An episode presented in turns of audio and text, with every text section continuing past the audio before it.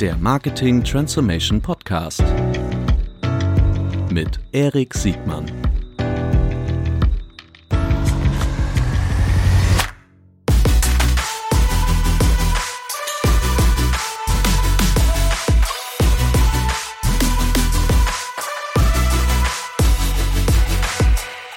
Herzlich willkommen zu einer neuen Folge des Marketing Transformation Podcasts. Heute mit einem wirklich ganz besonderen Gast, dem Paten des deutschen Internets, mindestens des deutschen Online-Marketings, der Michael Jackson aus Essen, Philipp Westermeier. ja, genau, so genauso sehe ich wie auch. Genau. Du hast, du hast exakt beschrieben, so wie mein Gefühl auch so ist. Ja, das habe ich mir gedacht. Äh, die, äh, also vom Showtalent äh, mindestens, äh, aber natürlich, was du noch mitbringst, ist eine inhaltliche Tiefe und vor allen Dingen eine echte Verbundenheit zur Marketing-Community, mindestens in Deutschland. Ich habe gerade überlegt, ob du nicht vielleicht auch schon so ein europäischer äh, nee. Star bist, aber ähm, das machen wir, darüber reden wir ein andermal. Ähm, ja, eigentlich ähm, hätten wir vor vier Tagen das, äh, den, ersten Tag der, der OMR 20 gehabt. Äh, du wärst sehr wahrscheinlich kurz bei uns auf dem Side-Event vorbeigekommen. Ähm, jetzt sieht man Bilder vom ich weiß gar nicht, ob man einen traurigen Philipp sieht in diesen leeren Hallen. Äh, das Magazin ist trotzdem rausgekommen. Ähm, aber Philipp, erzähl doch mal kurz, wie geht's dir denn so? Tja, also, ähm, mir geht's gut, ne? ich bin gesund und alle in meinem Umfeld sind gesund. Äh, das ist wirklich jetzt ja ne, wirklich, kann man sagen, das Wichtigste. Und es ist auch, ist, ne, es gibt, there's no way around it, das ist mhm. das Wichtigste. Unternehmerisch ähm, hätte ich mir von dem Jahr natürlich anderes erwartet, erhofft. Hast du es denn schon abgeschrieben? Nein, überhaupt nicht. Aber ich meine, das ist natürlich absehbar, dass dieses Jahr zumindest jetzt äh, umsatzseitig oder ergebnisseitig äh, problematisch wird. Ne? Mhm. Ähm, vielleicht gelingt es uns aber, und das ist meine Hoffnung, ähm, in diesem Jahr jetzt Sachen anzugehen anzu, ähm, und, und Pfad zu betreten der, oder Assets zu bilden, die uns dann mittelfristig und langfristig ja, vielleicht noch eines Tages zurückblicken lassen, und wir dann denken, Mensch, das war ein scheiß Jahr. Aber wir haben damals diese ganzen Sachen aufgebaut. Im Nachhinein war es ein sehr wertvolles Jahr. Ja, das könnte so passieren. Aber das müssen wir jetzt erstmal beweisen. Wir haben da ein paar Sachen äh, an denen wir arbeiten. Aber ähm, erstmal jetzt die letzten Wochen war im Vordergrund natürlich ähm, das Problem zu lösen, dass wir kein Event haben. Äh, ehrlicherweise auch Kurzarbeit. Ähm, ähm, ja, viele Gespräche auf der, auf der Lieferanten-Produktionsseite mit, mit Partnern. Aber ja, wir gucken natürlich nach vorne und es, es ich meine, ich habe ja nur, wie viele Jahre habe ich in meinem Leben? 80 und davon sind schon 40 weg. Also jetzt ein Jahr wegzuschenken, macht in keiner Dimension Sinn. Das äh, finde ich eine sehr positive Perspektive. Ich hoffe, dass du viel älter wirst als nur 80. Die ähm, in dem in dem Magazin, was auch wieder rausgekommen ist, äh, haben wir vorhin im Vorgespräch äh, kurz drüber gesprochen, ist äh, aus meiner Sicht ein sehr schönes Tagebuch, äh, wo du äh, beschreibst, wie eigentlich so diese Entwicklung, die ersten Ankündigungen, die ersten Signale, wie das kam. Ich weiß noch, wie wir gesprochen haben.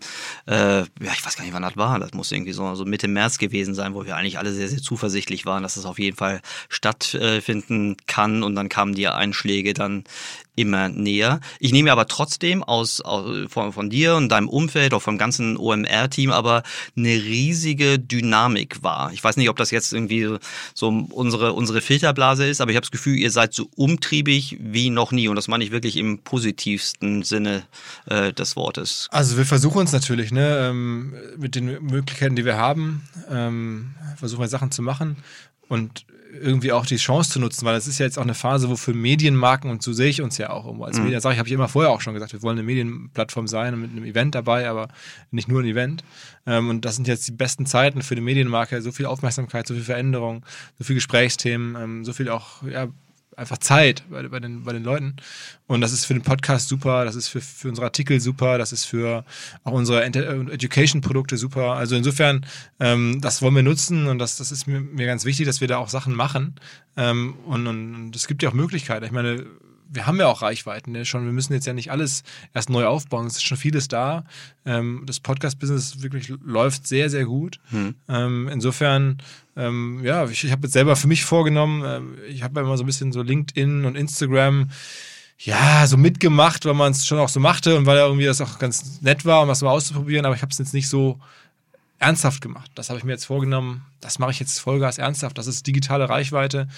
Ich lege aktuell so am Tag, weiß nicht, 500, 600 LinkedIn äh, Kontakte zu.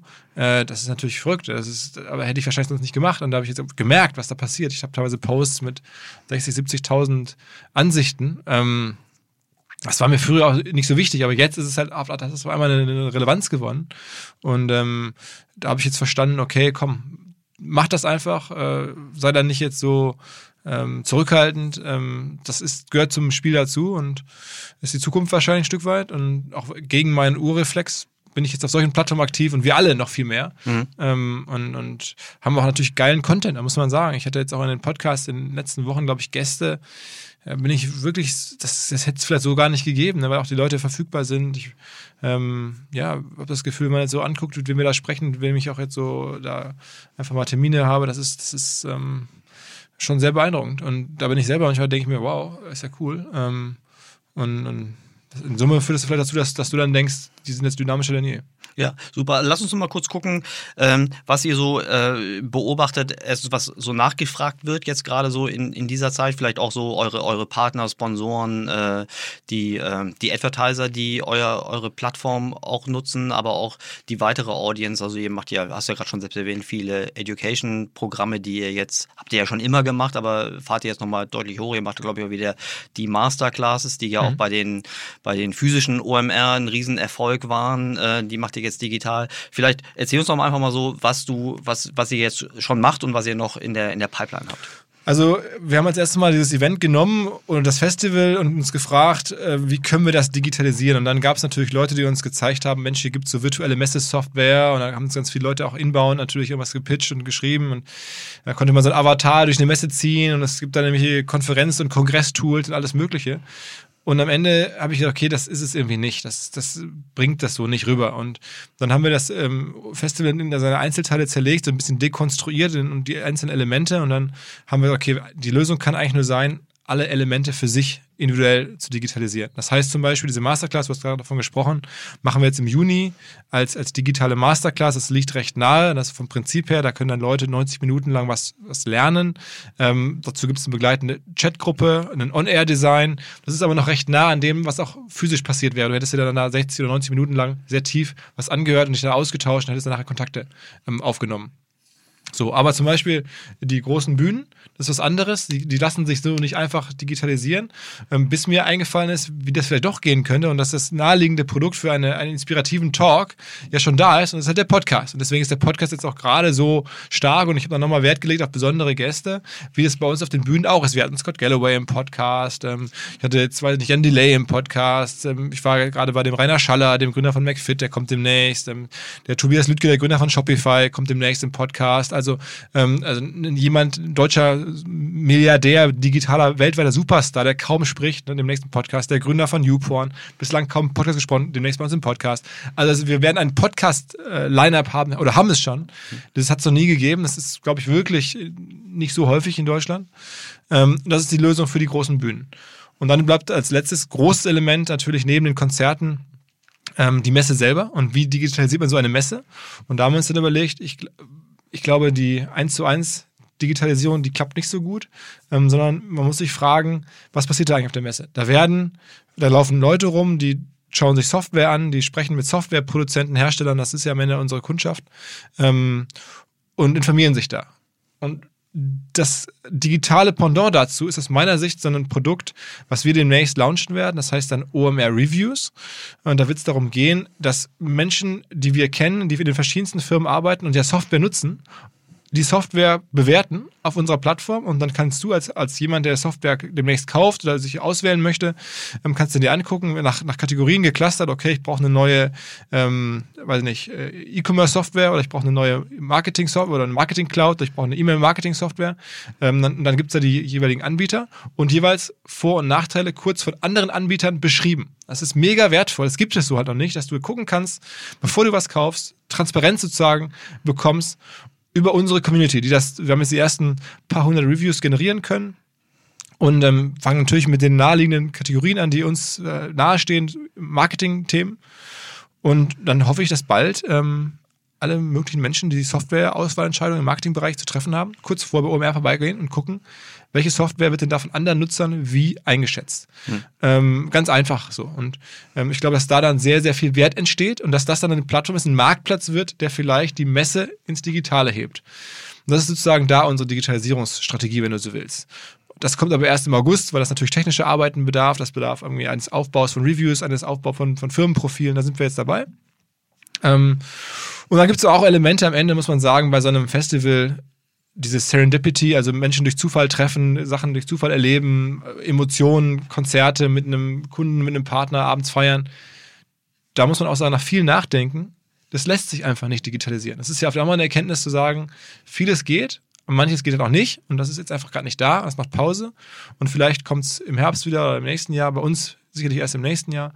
Ähm, und äh, das ist dann einfach so. Das, das, das lässt, da, da probieren ja auch Profis jetzt mit irgendwie, wenn ich mir angucke, was macht eine Live Nation, was machen andere Konzerte zu Hause und so, das kann man alles machen. Mhm. Aber das ist jetzt für uns erstmal nicht so ein Thema. Ja, ich finde ähm, ich finde das super interessant, insbesondere weil ich finde, dass die, ähm, dass diese Review-Strategie oder das Review-Angebot eine echte Verbesserung ist zu dem Vorgängermodell.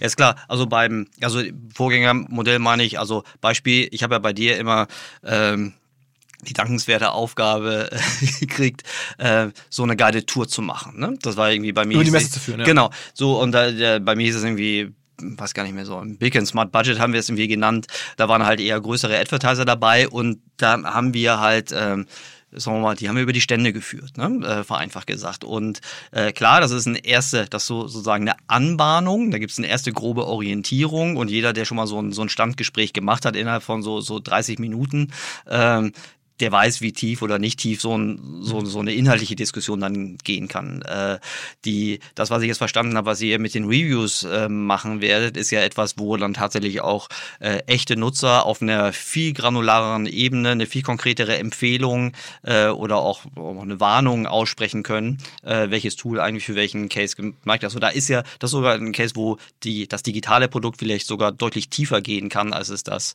äh, erste Produkt, was ihr hattet, also Anbieter und Nachfrage irgendwie zusammenbringen, auch, auch wirklich besser machen kann. Klar, es ist ein, ein Beispiel, wo Digitalisierung auch was besser machen kann vielleicht. Und es gibt da, also ich glaube, dass auch in Zukunft, gerade in der Kombination mit einer, mit einer Live-Messe, mhm. das dann auch richtig gut passen kann, auch mhm. ne, wenn man das, wenn man beides hat. Mhm. Ähm, das werden wir dann hoffentlich zukünftig haben wieder. Mhm. Aber ich sehe auch, es gibt ja in den USA oder weltweit Anbieter, die sowas, was ich gerade beschrieben habe, machen. Du meinst die Foresters und Gartners dieser Welt als Beispiel. Ja, gibt es mhm. noch mehr. Also mhm. es gibt äh, Capterra, es gibt äh, G2, es gibt ganz mhm. viele. Ähm, und das, das schauen wir uns an und das, das ist äh, sicherlich ein Weg, den schon auch andere gegangen sind. Ähm, ich glaube, dass wir sehr, sehr viele Elemente wiederum mitbringen dafür, was es dazu braucht. Da braucht es eine Unabhängigkeit, eine glaubwürdige Unabhängigkeit, eine, so wie eine Schweiz, eine Neutralität. Mhm. Das sind wir seit eh und je. Es braucht eine gewisse ähm, äh, Seriosität und Kredibilität in der Szene mit, der, mit einer bekannteren Marke, zumindest für die Branche ja recht bekannt als Marke. Ähm, das bringen wir mit. Du brauchst halt Kontakte in die Anwenderszene hinein, die der wirklich auch äh, mhm. da Reviews generieren kann. Ähm, du brauchst am Ende auch Kontakt zu den, zu den Firmen, die dort irgendwie vielleicht dann äh, ja, das Produkt irgendwie nutzen, als, als Aussteller sozusagen. Ähm, das hätten wir auch. Also insofern habe ich mir das alles angeguckt und ich habe natürlich mir viele Gedanken gemacht und am Ende ist das so ein bisschen jetzt die Essenz mhm. dessen, was, ich, was da so rausgekommen ist, nach vielen Gesprächen, auch mit vielen im Umfeld, mit Kollegen, dass ich dachte, okay, das könnte es sein. Ob es das wird, I don't know. Och, ich bin da relativ zuversichtlich. Ähm, also ich glaube, das hast du alle schon gesagt, die Rahmenbedingungen, die, die Voraussetzungen bringt ihr mit. Und auf der anderen Seite sieht man ja auch auf der, auf der Vendorenseite gibt es ja ein großes Kommunikationsbedürfnis. Ne? Die, also du siehst, wie viele Inhouse-Veranstaltungen, also eigenen Veranstaltungen, jetzt nicht nur die großen Vendoren, sondern auch die Spezialisten machen, weil es ja auch äh, gar nicht so trivial ist, eine, eine relevante Zielgruppe für, für diese ja hochspeziellen Produkte im Martech und AdTech überhaupt zu begeistern. Absolut, das, das ist so. Und, und was man ja auch sagen muss, die, die Zielgruppe, der wir jetzt so arbeiten, arbeiten, die ist von den Corona-Themen halt auch nicht so getroffen. Ne? Das ist mhm. natürlich für uns auch hoffentlich ja, ähm, eine, eine, glückliche Fügung, dass wir jetzt da mit einer Branche zu tun haben, ähm, jetzt nicht Reise ist, nicht Mode ist, ähm, sondern dass unsere Kundschaft zumindest. Wir als Eventveranstalter sind natürlich getroffen, aber die viele unserer, unserer Kunden, unserer Partner, denen geht es ja so gut wie noch nie. Also das wollte ich gerade sagen. Ich habe eher das Gefühl, dass wir, dass wir auf der glücklichen Seite sind derjenigen, die eigentlich für, durch diese Veränderung, die, die eigentlich beschleunigte Veränderung durch die Krise irgendwie noch eher profitieren. Ja, also das, das äh, wir, trifft auf unsere Firma äh, sicherlich in Summe nicht so zu, aber auf unsere Partner. Ja. Mhm, okay. Die, ähm, du hast im letzten Jahr eine, wie ich fand, sehr gute Keynote gehalten zum, äh, man hätte auch sagen können, der deutsche, die deutsche Mary Mika. Äh, das ist das Vorbild, ja. äh, zur Einordnung, so die, die wesentlichen Trends im German Internet. Ähm, das hättest du, äh, so wie ich verstanden habe, in, in diesem Jahr auch gemacht. Äh, magst du ein bisschen so deine, deine Key Takeaways aus mhm. deiner, aus deiner jetzigen Keynote äh, verraten? Also, die ist jetzt noch nicht ganz fertig. Ne? Ich hätte die jetzt eigentlich letzte Woche da auf der, auf der, genau, jetzt war jetzt mehr Zeit und auch andere Themen hatten Priorität. Insofern, das launchen wir jetzt. Ja. Und mache ich jetzt zum ersten Mal, also die Uraufführung, wenn man so will, ja. dessen, äh, für den das interessiert, gibt es dann Mitte Juni, wenn wir auch die Masterclasses, die digitalen mhm. Masterclasses machen. In der Mittagspause des ersten Tages werde ich das dann da sozusagen machen. Mhm. Ähm, und was wir uns aber als Storyline das ganze letzte Jahr halt schon rausgesucht haben, unabhängig jetzt von Corona, sind ein paar Themen, kann ich auch zwei, drei schon mal so droppen. Das mhm. eine ist sicherlich, was wir Dark Social nennen, dass man halt sieht, wie viel Aufmerksamkeit und Traffic abwandert von ähm, öffentlichen Plattformen oder öffentlichen Posts hin zu äh, Closed Chat Groups oder, oder One-to-One-Chats. Ähm, das ist ein Riesenproblem, weil das natürlich einfach Aufmerksamkeit verschiebt in die Dark, also in dunkle mhm. Orte. Äh, das ist natürlich gesellschaftlich ein Problem, weil man dann da auf einmal nicht mehr nachvollziehen kann, was die Leute sich so erzählen. Aber halt auch Werbung, weil man nicht reinkommt als Werbetreibender so einfach. Mhm.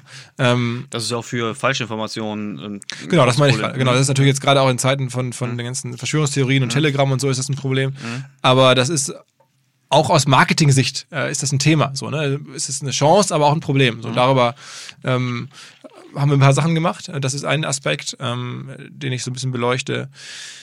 Dann ähm, ja, was in den letzten Monaten ja auch wirklich überall kam, äh, ist dieses Thema äh, Funnel ist nur noch ein Element des Marketings, also der, der gute alte Marketing-Funnel, oben äh, Interesse rein, unten Käufer raus, das ist schon weiter irgendwie da, aber es gibt jetzt dieses Flywheel ähm, als, als ergänzendes, mal mindestens vielleicht sogar ablösendes zweites Konzept. Da haben wir ähm, ein paar Beispiele, Best Practices, überraschende, neben Amazon mhm. äh, Hinweise zum Flywheel. Ähm, das kann man sagen. Flywheel alles für Plattformen als auch für Subscription-Modelle besonders gut. Am, am Ende geht es ja darum, dass du äh, einen Nutzer mit einem Geschäftsmodell irgendwie gewinnst, das vielleicht noch nicht mal für dich jetzt äh, Deckungsbeitrag erzielt, mhm. aber ihn dann weitergibst rund um deine Plattform in andere äh, Geschäftsmodelle hinein und dann woanders vielleicht monetarisierst und dann wieder weitergibst und mhm. ähm, dass du sozusagen den einmal gewonnenen Kunden äh, Touchpoint immer weiter verschiebst, schiebst und nicht irgendwie wieder loslässt und auch nicht quasi unten durch so einen Funnel rausfallen lässt, dann, mhm. dann zwar mit Bezahlung, aber dann weg, sondern dass du ihn dann sozusagen an der Plattform hältst. So ein bisschen wie bei OMR, ne? Äh, früher sind die Leute gekommen, weil es da irgendwie gute Inhalte gab und am Ende eine satte Party und danach gab es dann immer mehr Masterclasses, äh, Lead-Gen für, für beide Seiten, ja, ein Education-Programm. Also ich, ich kann schon, klar, wir, wir, haben auch schon über, über Flywheel bei uns natürlich nachgedacht, aber jetzt auch schon vor Jahren habe ich das klar. Äh, überlegt, ähm, was macht man mehr draus? Ne? Wir machen ja bei uns äh, wir Studien, wir machen Artikel, wir machen Podcasts. In meinem Lieblingscase ist natürlich, jemand hört den Podcast und denkt sich, Mensch, mhm. das ist ganz cool. Mhm. Ähm, also den OMR-Podcast oder ne, den von dir, wie auch immer, wo über OMR das Festival gesprochen wird, geht dann zum Festival, sagt, Mensch, das war ja toll, ich gehe jetzt nochmal zu einem Seminar, kaufe eine Studie. Klar, es ist doch ganz ehrlich, das ist unser Modell. Ich meine das auch nur positiv. Also das ist ja auch nur logisch. Ne? Ich meine, das müssen Plattformen auch machen, weil äh, sonst kommen andere Plattformen und äh, haben ja, eine bessere ja, Ausschöpfung. Ja. Mhm. Okay, so ähm, Flavie, okay, was was jetzt noch gegeben? Also ja, wir haben, also das kommt ja noch, es kommt ja, noch. Ne? Also ich will jetzt so beiden, viel rauspressen, wie nur geht. Ja, ja, ich, ich muss mal selber gerade überlegen. Ich, ich bin äh, immer mal wieder an den Charts dran, ähm, aber ähm, was haben wir denn noch? Also ja, es gibt noch so eine Sache ich will jetzt nicht alles verraten. Mhm. Eine Sache, die, die ich auch so beobachte, oder wir als Team, wir machen das ja mit einem ganzen Team zusammen an Leuten, mm, äh, das was so im Marketing oder, oder Business-Deutsch so Consumer-led Revolution heißt. Das heißt, ähm, ich glaube, dass du dich als Unternehmen und, und Werbetreibender gut differenzieren kannst und auch gut Aufmerksamkeit bekommst und, und, und, ja, auch Verkauf am Ende hinbekommst, wenn du Sachen machst, ähm, die die Politik vielleicht machen sollte, aber nicht so schnell hinbekommt. Und das in, in allen Bereichen. Also mein Lieblingsbeispiel ist da natürlich ähm, jetzt die, die, die Firmen, die Sachen anbieten, die sich einfach aufdrängen. Es gibt jetzt sehr, sehr erfolgreiche Second-Hand-Marktplätze, weil die Menschen einfach sagen, es geht so nicht, dass wir hier Fast Fashion heute kaufen, morgen wegschmeißen für drei Euro. Das geht irgendwie nicht. Also stellen sich jetzt Firmen auf und lösen das, obwohl die Politik das eigentlich lösen müsste, was irgendwie nicht richtig hinbekommt. Ähm, gibt es jetzt auf einmal Firmen, die sagen, weißt du was, verkauf den Kram bei mir weiter, dann bleibt er zumindest im System drin. Und diese Firmen werden jetzt in den letzten Monaten alle zu Unicorns. Ne? Also mhm. du siehst jetzt weltweit alle möglichen Unicorns im Bereich ähm, äh, ja, Second-Hand-Marktplätze für Mode. Ähm, da ist einfach ein, ein Problem in der Gesellschaft, das von Firmen auf einmal gelöst wird und nicht mehr, also oder vom Konsumer, vom Nutzer dieser Firmen, vom Kunden dieser Firmen und nicht mehr von der Politik. Das ist schon ein Trend, den man überall sieht. Ein anderes Beispiel, ganz naheliegend, ist irgendwie, dass ganz viele Leute sagen, es kann doch nicht sein, irgendwie diese Silvesterknallerei, das ist doch irgendwie schräg und vielleicht nicht mehr zeitgemäß, in der Masse zumindest nicht. Ähm, dass da jeder rumballern kann, wie er Bock hat und alles ist reglementiert in Deutschland oder auf der Welt mittlerweile und hier können dann halt Leute mit drei Promille irgendwie sich da die Raketen äh, abschießen. Ähm, ist irgendwie komisch und auch natürlich Umwelt, Gesichtspunkte, alles ist irgendwie schräg an der Sache. Ähm, so sehen es viele. Und dann gibt es jetzt zum einmal äh, Edeka-Händler in, in Deutschland, in Neumünster, die sagen, okay, das stimmt, das geht so nicht. Ähm, wir verkaufen jetzt kein Feuerwerk mehr. Ähm, machen wir einfach nicht mehr. Finden, glauben wir nicht dran. Und dann siehst du bei Facebook Tausende äh, von Likes, von positiven Kommentaren auf einen Edeka-Händler-Facebook-Seite in Neumünster explodiert, ne? weil die einfach eine äh, sagen wir mal, Entscheidung selber als Unternehmen treffen, die eigentlich die Politik hätte treffen sollen. Das ist halt gigantisch. Das siehst du überall. Auch eine, eine Walmart hat gesagt, diese ganzen Schießereien an den Schulen, das kann es ja wohl nicht sein in den USA, dass sich hier die, die Kinder abknallen. Ähm, also machen wir zumindest, was wir tun können, wir verkaufen keine Waffen mehr. Bei Walmart konntest du früher, so wie, weiß ich mhm. nicht, äh, bei uns in der Tankstelle Süßigkeiten, konntest du beim Walmart noch, noch mal kurz eine Knarre mitnehmen. Mhm. Ähm, das geht nicht mehr. Die haben jetzt gesagt, okay, das waren zwar mehrere hundert Millionen Umsatz mit der Munition und allem drum und dran, machen wir nicht mehr äh, bei mhm. Walmart. Ähm, und das ist Aktienkurs nach oben gegangen, ja, positiv, obwohl der Umsatz fehlt. Ja. Einfach, du merkst jetzt, Firmen fangen an, Aufgaben der Politik hier und da ähm, zu übernehmen und das in einem sehr positiven Maße, dazu auch eine Kommunikation herzustellen. Und das ist, ähm, wie ich finde, äh, eine neue Entwicklung, wo sich jeder überlegen kann, also bis hin zum kleinen Edeka-Markt. Ähm, was ist da vielleicht mein Weg, wo kann ich mich da äh, einklinken, was könnte das für mich sein? Und man muss natürlich auch irgendwie dahinter stehen und das nicht nur machen aus Marketinggründen, aber es bringt auf jeden Fall sehr, sehr viele Marketing-Effekte mit sich, glaube ich. Mhm. Auf jeden Fall ein größerer Schritt in die soziale Verantwortung von, von Advertisern. Aber das, das wird kommen. Das ist, ja. Corona ist da sicherlich jetzt nochmal wieder eine, eine, kleine Verschiebung, mhm. aber es wird auf jeden Fall kommen. Ja.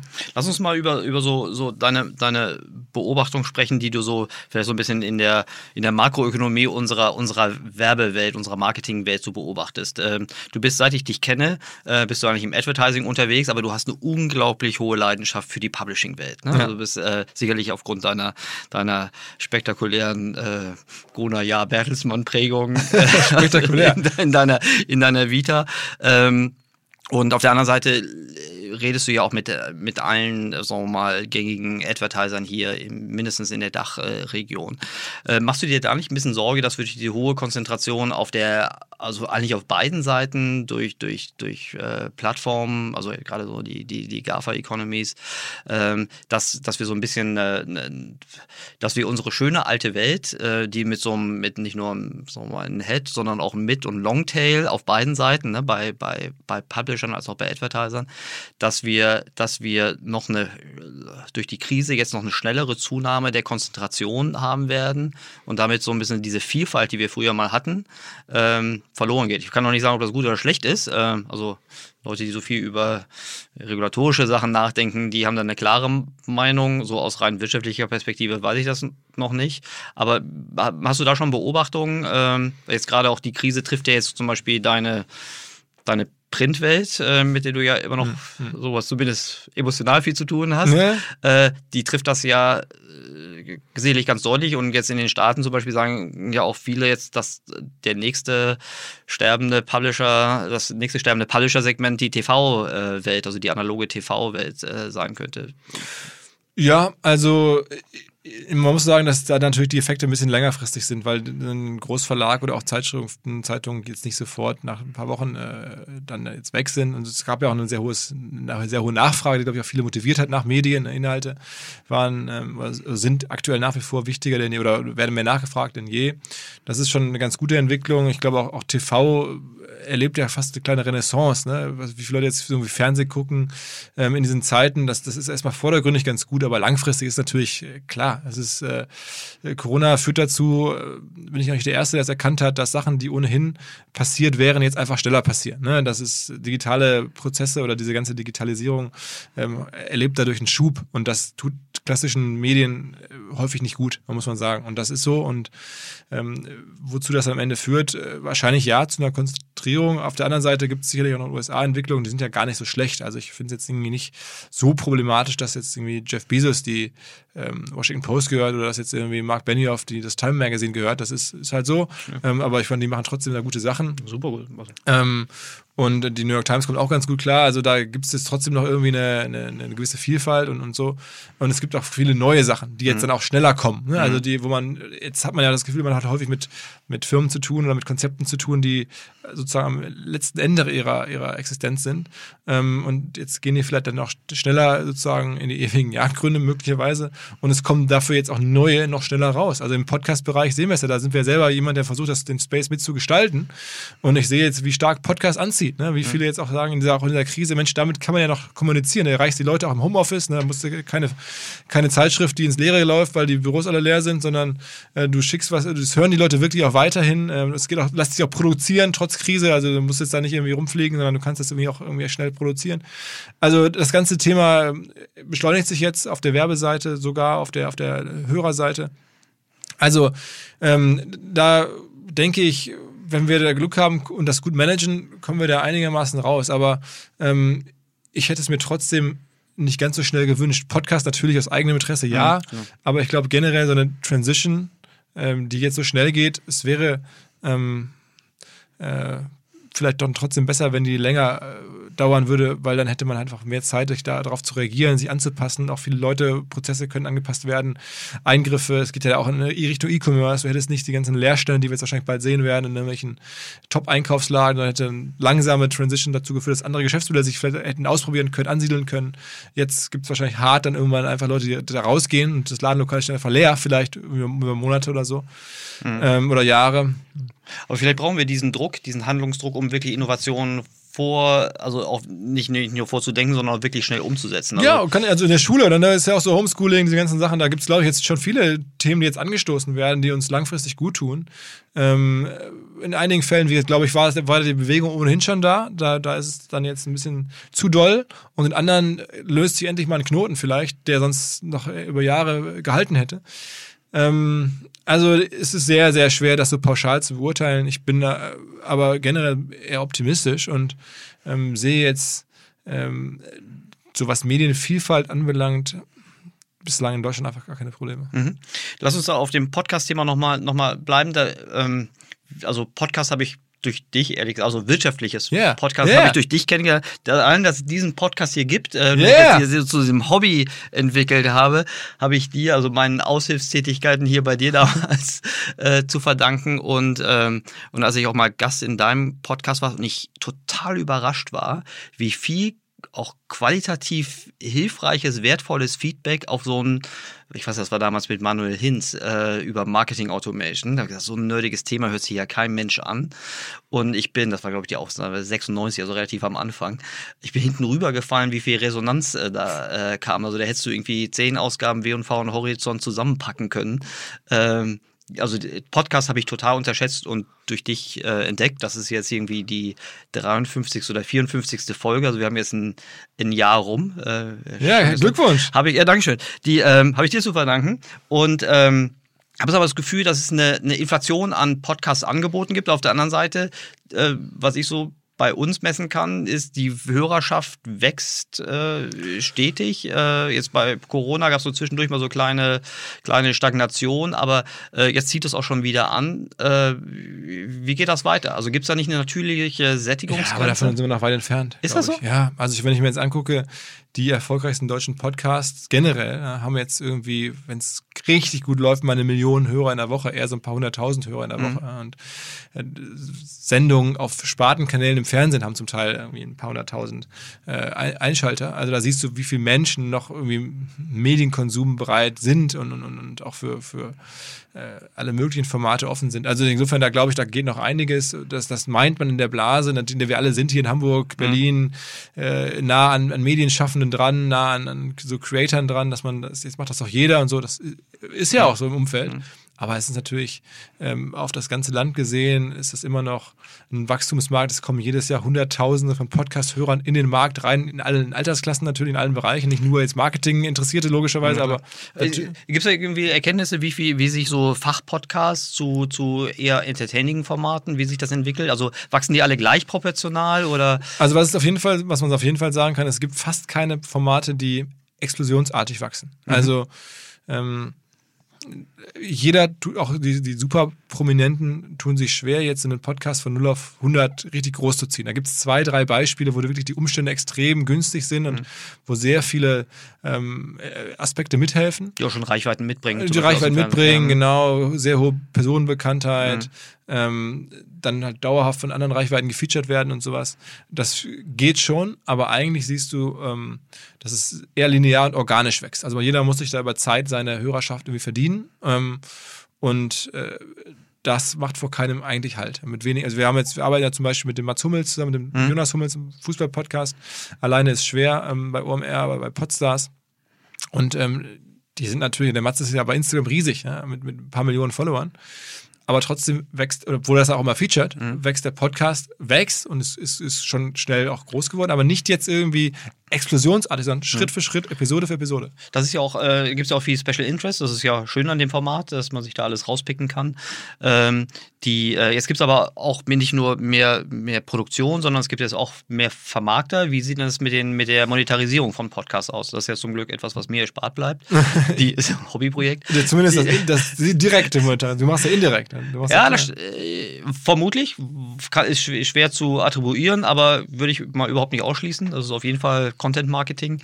Ähm, aber die, ähm, sag mal jetzt irgendwie, ich weiß jetzt zum Beispiel, ne, die, die Seven Ones, die, äh, also auch, auch dem, dem Fernsehen nahe Unternehmen, die verstehen das ja auch. Ich könnte mir vorstellen, dass die ganzen Publishing Houses aus dem Printing-Bereich, dass sie das auch jetzt irgendwie, dass jeder jetzt so seine Podcast-Produktion und Vermarktung aufbaut.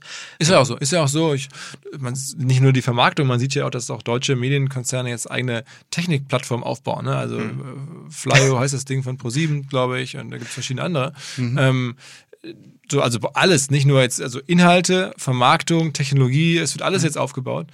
Ähm, ich glaube jetzt nicht unbedingt, dass alles für uns das Richtige wäre. Sagen wir so, ich bin, glaube, dass Spotify und iTunes schon sehr starke Plattformen Ich wollte sind. gerade sagen, wie viele Erfolgsgeschichten kennen wir denn, wenn deutsche proprietäre Technologie.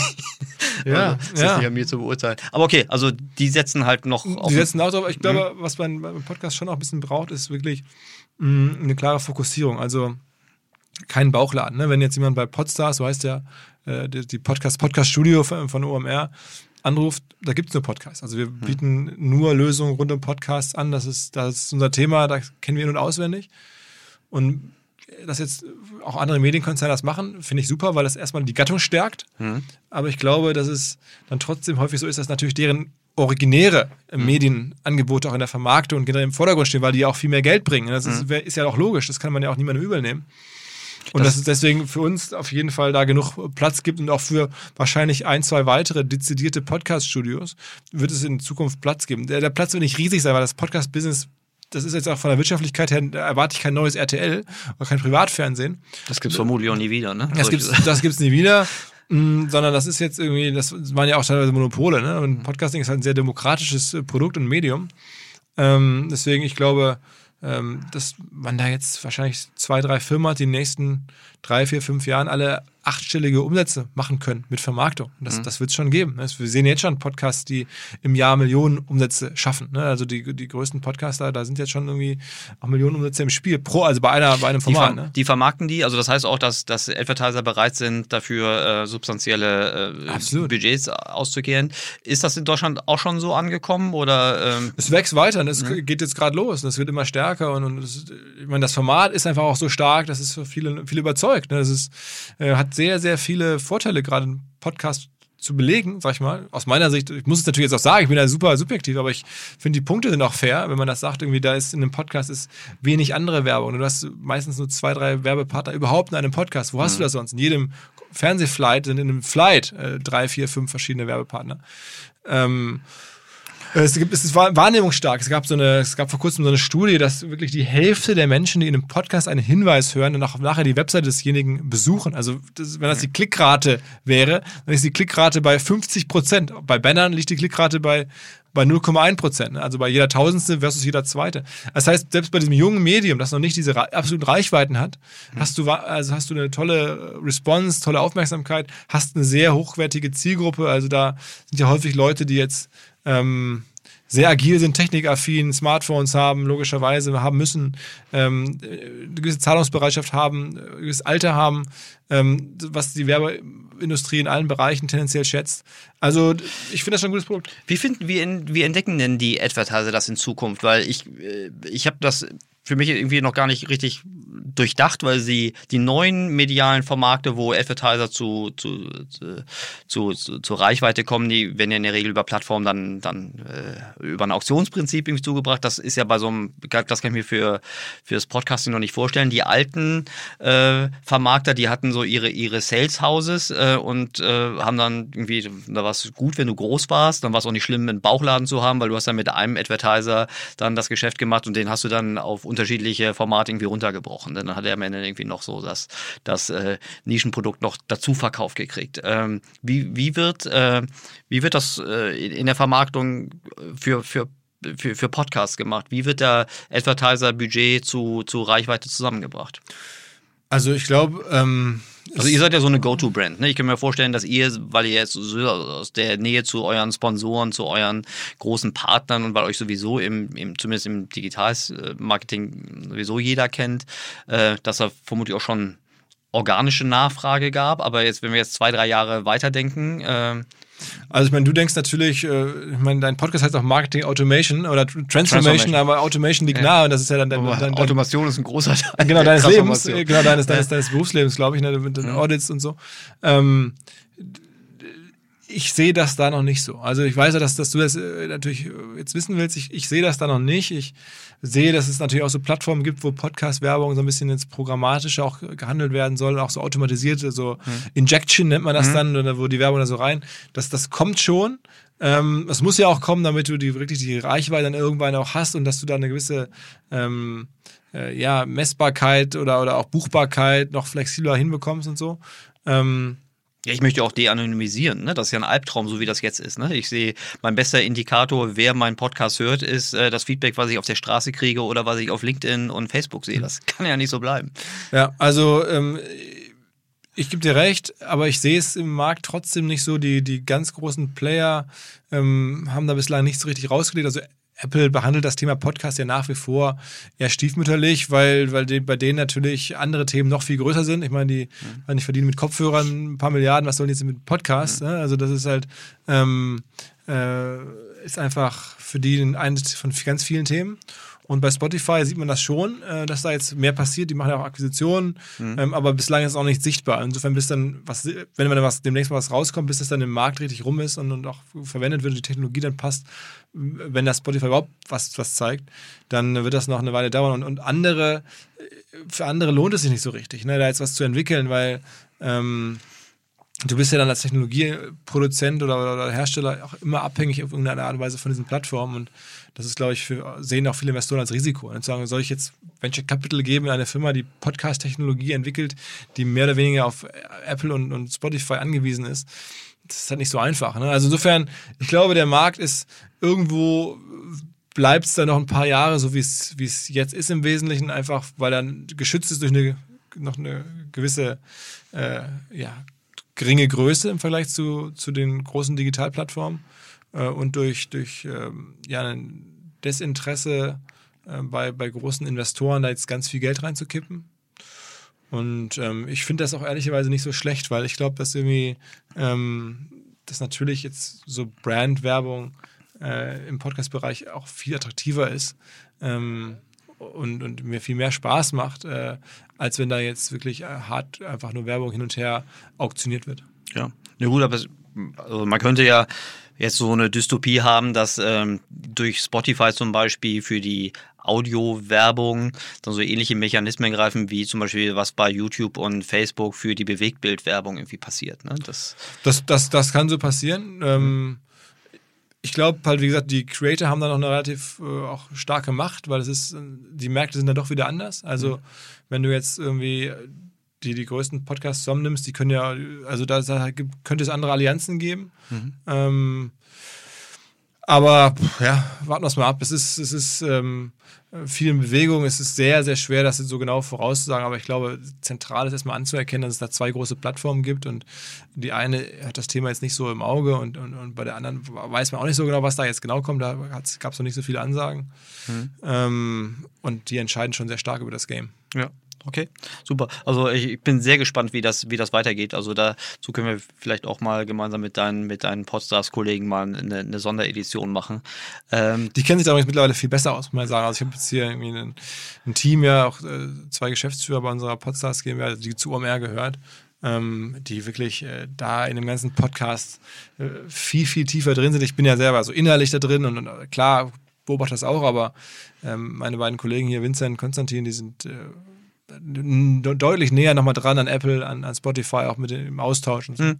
Ja, das ist spektakulär, weil wir da irgendwie äh, Praxiszeugen sind, wie so, eine, wie so eine Gattung von, war schon immer wie da, dann auf einmal so ein. Ja, also ich so empfehle die. Machen wir, macht, also ich hoffe, dass hier für deine nächsten Folgen vielleicht die beiden oder einer von den beiden.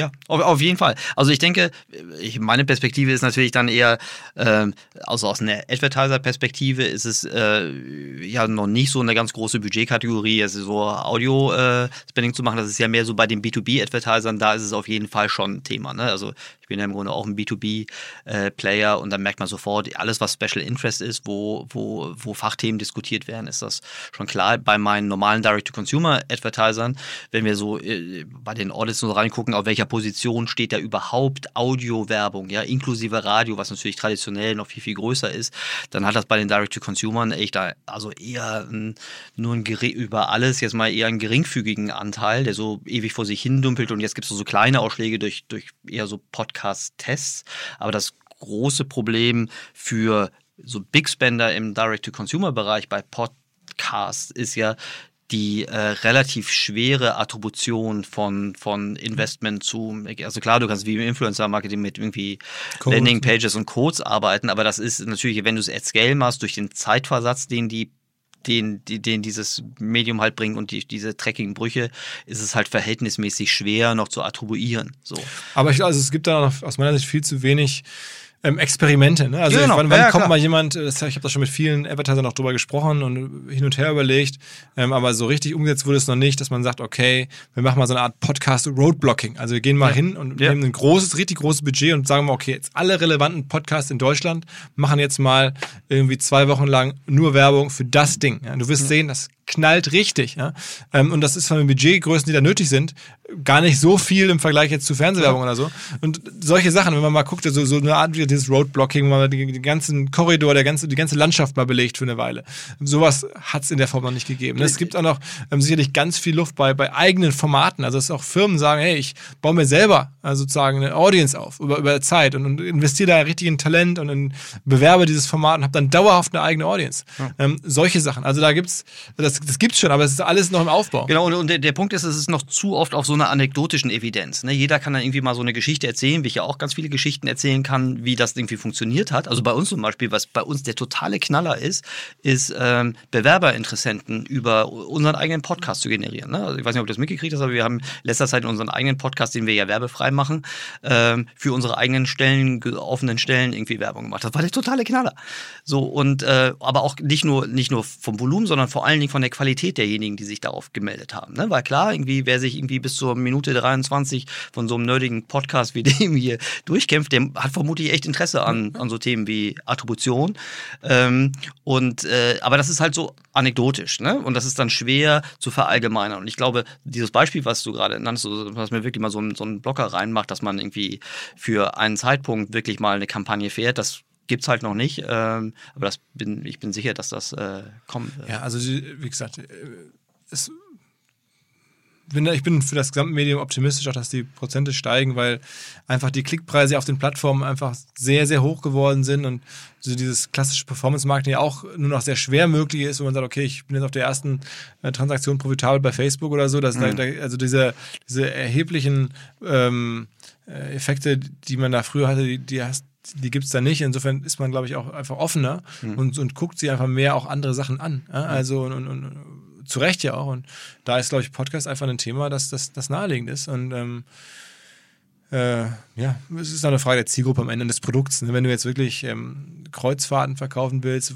mit einem eher älteren Publikum, jetzt gerade sowieso schwierig, aber generell älteres Publikum und brauchst dann wirklich massenweise oder, oder Millionen von Kontakten, bis man dann einer eine Kreuzfahrt kauft. I don't know. Äh, wahrscheinlich Podcast nicht das richtige Medium dafür, aber es gibt halt Produkte, wo ich denke, wow, das müsste mal dringend in einem Podcast beworben werden. Das wäre total naheliegend. Ähm, und es ist dann nicht da und das bin ich mir aber sicher wird kommen. Okay, super. Philipp, ich ähm, ich danke dir ganz herzlich. Sag mal, bevor wir jetzt aufhören, ja. du musst, äh, hast denn du schon deinen Hörern äh, kurzes Update gegeben, Corona und Erik Siegmann? Nee, wir machen, äh, äh, witzig, ich, äh, wir, wir, halten uns sehr zurück für, über unsere eigenen Themen im, im Podcast aus, also so unsere, unsere Anzeigen. Ähm, wir überlegen, ob wir nicht auch mal so mal Content in diesem Podcast spielen, der so ein bisschen mehr eine, eine Einordnung mitmacht. Also das erste Jahr war ja so, dass wir Köpfe, mit denen wir uns gerne austauschen, von denen wir was lernen können. Ich kann das wirklich von mir sagen. Ich habe jetzt irgendwie in den 54 Folgen jedes Mal irgendwie einen Aspekt, mindestens einen Aspekt gelernt, wo ich äh, was, was Neues von einem, von einem Advertiser, von einem Publisher, von einer Agentur, von einem Technologieanbieter irgendwie gelernt habe. So, das war das Erste, was drin stand. Wir überlegen uns jetzt, dass wir so ein neues Format, was wir so Winners and Losers nennen, wo wir so durch Outside-In-Analysen einfach mal so eine verdichtete Analyse von einem Thema machen. Dann auch mit Experten, die das auch nochmal mit einordnen, unseren eigenen eigenen Leuten. Das ist so ein, so ein Thema. Wir, ähm, wir äh, versuchen unsere eigenen Inhalte äh, jetzt nicht auf so einer werblichen Form irgendwie rüberzubringen. Das äh, ist nicht so das Ding. Uns geht's gut. Wir, ja, also, also ich meine, deine Agentur läuft besser denn je? Ich, trau, ich, ich traue es mich kaum zu sagen, aber ich fürchte, also ich fürchte, äh, ist jetzt noch alles sehr früh, ne? Wir schreiben jetzt irgendwie heute den, den 14. Mai, ähm, aber wir haben so viel zu tun, wie schon, also schon Weil eure Kunden euch rufen nach Sachen, Motto, ich, ich, also wir, ich glaube, wir waren, also wir hatten eine, also ich persönlich hatte eine große Nervosität äh, so in so Mitte März. Ne? Ich glaube, das ging uns allen so. Ich dachte, oh Gott, was passiert jetzt? Ne? Also, also dass dann wirklich so alles abgesagt wurde. Man muss auch sagen, diese diese Veranstaltung wie OMR, die 3Con, äh, die ja praktisch, glaube ich, noch als erster abgesagt wurde, aber auch sowas wie K5 von Sven Rittau oder aber auch so kleinere Veranstaltungen wie die Heroes of CRM von, von Manuel Hinz, äh, die sind für uns natürlich auch eine gute Möglichkeit, um äh, mit Zielgruppen irgendwie in, in, in Kontakt zu treten oder Visibilität zu, zu kriegen. So. Und ähm, die Nachfrage ist vor allen Dingen so Ende März auf einmal praktisch so ganz unerwartet wieder hochgekommen. Also laufende Projekte sind alle weitergelaufen, muss man auch sagen. Das ist ja auch nicht immer selbstverständlich, weil wir fallen ja so in die Kategorie der Beratung. Da kann man auch mal Projekte stoppen oder abbrechen. Das ist ähm, überhaupt nicht passiert, obwohl viele unserer Kunden natürlich ihre Spendings massiv runtergenommen haben. Das muss man auch sagen. Also wir haben jetzt zum Glück keine, keine hohe Konzentration jetzt im Travel-Bereich ähm, oder in Hospitality, aber äh, wir haben jetzt viel so Subscription aber glaub, kommt das dann schon wieder zurück bei deinen, bei deinen Kunden oder merkst du, dass die nach wie vor Es gibt welche, die haben eher, eher, also es gibt welche, die haben abgestellt, weil sie im Grunde von der Nachfrage nicht weiter bedienen konnten. Ne? Also gerade viele Direct-to-Consumer, E-Commercer, die haben ihre Spendings runtergefahren, weil sie eh schon an Kapazitätsgrenzen gekommen sind. Äh, ähm, wer eher gestoppt hat oder runtergefahren hat, sind die FMCGler, die jetzt irgendwie keine Essentials hatten, mhm. ähm, wo vielleicht auch der Kaufentscheidungsprozess lange war oder zum Beispiel auch im Bankenbereich gibt es Situationen, wo, ähm, wo vielleicht ein Produkt gar nicht mehr abgearbeitet werden kann, weil zum Beispiel sagen wir mal, Anträge oder also manche Prozesse in so einem äh, Verkauf von komplexeren Produkten brauchen ja echt noch eine menschliche Interaktion. Ne? Da muss noch mindestens ein Callcenter-Mitarbeiter irgendwie drüber gehen. Und äh, da sind dann äh, auch schon Spendings runtergefahren worden, weil wir gesagt haben, hey, wir haben jetzt irgendwie einen Backlog von zwei Wochen äh, Anträgen, die wir noch nicht äh, bearbeiten können, weil wir zum Beispiel nicht jedes, und das war mir gar nicht klar, viele unserer Advertiser-Kunden, ähm, die können zwar Homeoffice machen, aber die können dann längst nicht alle Prozesse mhm. auch wirklich aus dem Homeoffice managen, teilweise aus, aus Datenschutzgesichtspunkten, ähm, so dass. Ähm Aber um, um deine Firma musst du sich trotzdem keine Sorgen machen. Also wenn man noch eine Audit also machen lassen Audit- möchte, das dann wärst du wärst verfügbar. Äh, witzigerweise, wir sind ja nie so richtig verfügbar. Wir brauchen dann immer so vier bis sechs Wochen, um das, um das einfach in die Queue rein zu, zu machen. Wir arbeiten ja eher mit, so mit Spezialisten, die sind nicht immer frei. Aber das Audit-Thema ist das, was die höchste Einzelnachfrage jetzt gerade in der Krise hat, ne? weil natürlich auch viele Marketing-Spendings gerade vom CFO hinterfragt werden.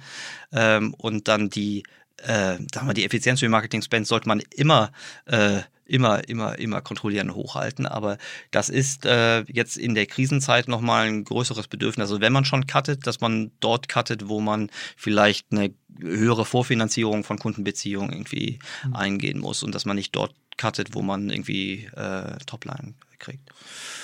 Okay. So, okay. und wie ist denn das bei dir, bei, deinen, bei deinen Advertiser-Kunden? Hast du, ich meine, klar, du hast jetzt keine Veranstaltung gemacht, aber hast du das Gefühl, dass das auf der Sponsoren-Event-Seite, du hast ja auch, also du verkaufst ja auch, sagen wir mal, Reichweite an, jetzt nicht nur für den Podcast, sondern auch für, für deine Produkte? Ja, bei uns ist es ganz gemischt. Generell habe ich ja schon gesagt, dass unsere, unsere, unsere die meisten unserer Partnerfirmen sind, denen geht es halt so gut wie noch nie. Ne? Haben Hm. an den Börsen Höchststände und, und auch umsatzmäßig geht es denen Hm. zum Teil sehr gut. Ähm, und aber es ist äh, also für uns jetzt sehr, sehr schwer zu isolieren sozusagen, Mhm. weil wir natürlich jetzt in ganz anderen Produkten zum Teil kommen. Klar, Äh, euer Flagship-Produkt ist genau, gerade genau, lieferbar. Das, genau, Ja. genau, genau, ist nicht lieferbar, genau.